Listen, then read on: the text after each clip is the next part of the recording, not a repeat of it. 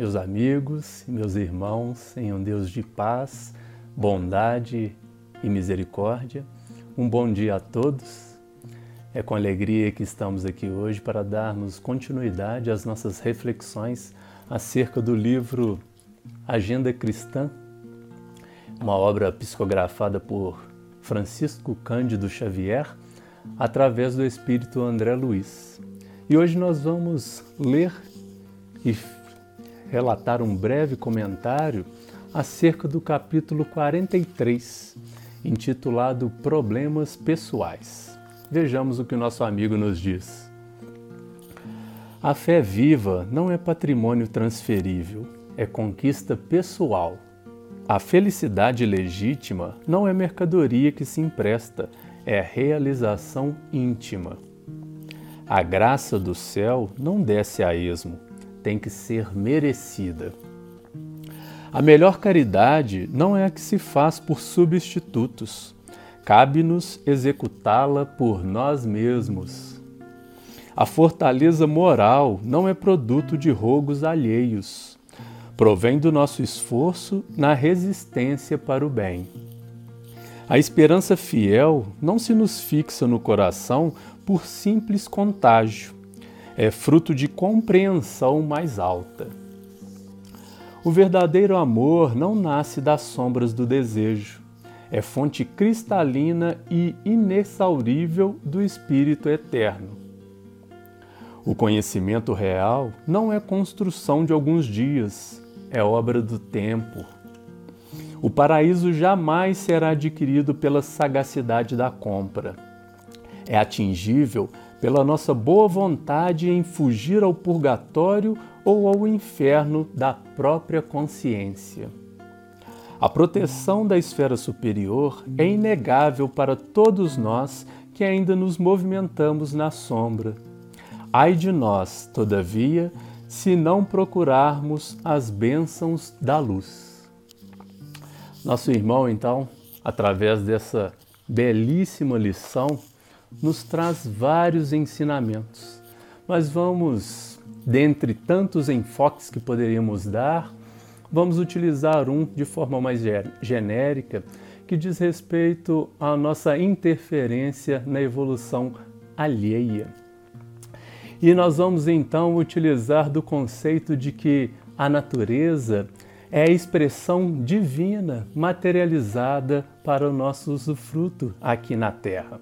E aí, utilizando exatamente da natureza, que vamos trazer uma analogia para a nossa reflexão de hoje. Quando nós pensamos na metamorfose da borboleta, desde o ovo até passar por larva, lagarta, pulpa e depois a borboleta já em fase adulta, nós percebemos um, um processo, vamos dizer, complexo de transformação. E principalmente quando ela se fecha enquanto pulpa no seu casulo, a partir de certo momento ela faz uma série de esforços e de movimentos para se libertar deste e então adquirir a maioridade, vamos dizer assim, a fase adulta, a fase enquanto borboleta. Se nós com a melhor das intenções, auxiliarmos a pulpa, retirando desta o seu invólucro, aquele casulo, sem deixá-la fazer o seu próprio esforço, né? o seu problema pessoal, resolver o seu problema pessoal, nós fazemos um desserviço à natureza, porque ela não terá atingido, sem este exercício, a sua maturidade fisiológica, que vai possibilitar o bater das asas e assim o seu voo.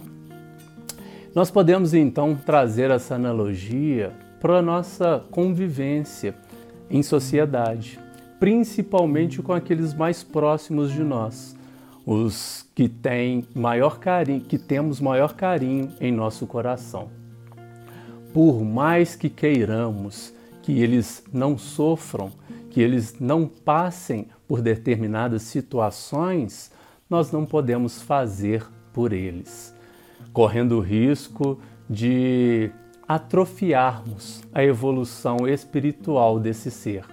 E aí ele, assim como a borboleta, não terá condições de alçar novos voos, novos patamares evolutivos.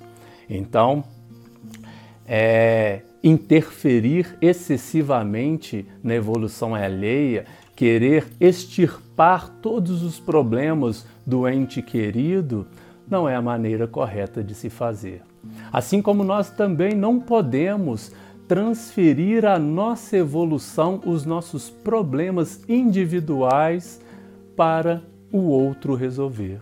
A caminhada é nossa, são as nossas questões e nós precisamos encará-las, resolvê-las, num processo de hipertrofia emocional e psicológica, que também nos possibilitará voos mais altos posteriormente.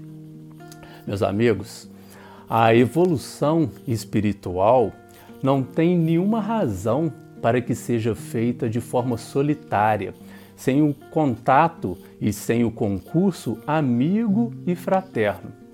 Porém, ela traz em sua essência a individualidade. A cada um segundo as suas obras, diz o Evangelho do nosso Mestre Jesus.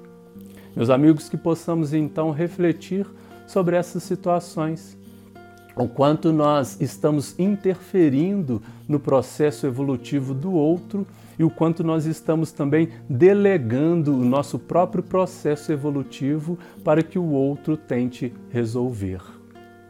Me despeço então do nosso breve encontro de hoje. Paz e bem a todos e até uma próxima oportunidade.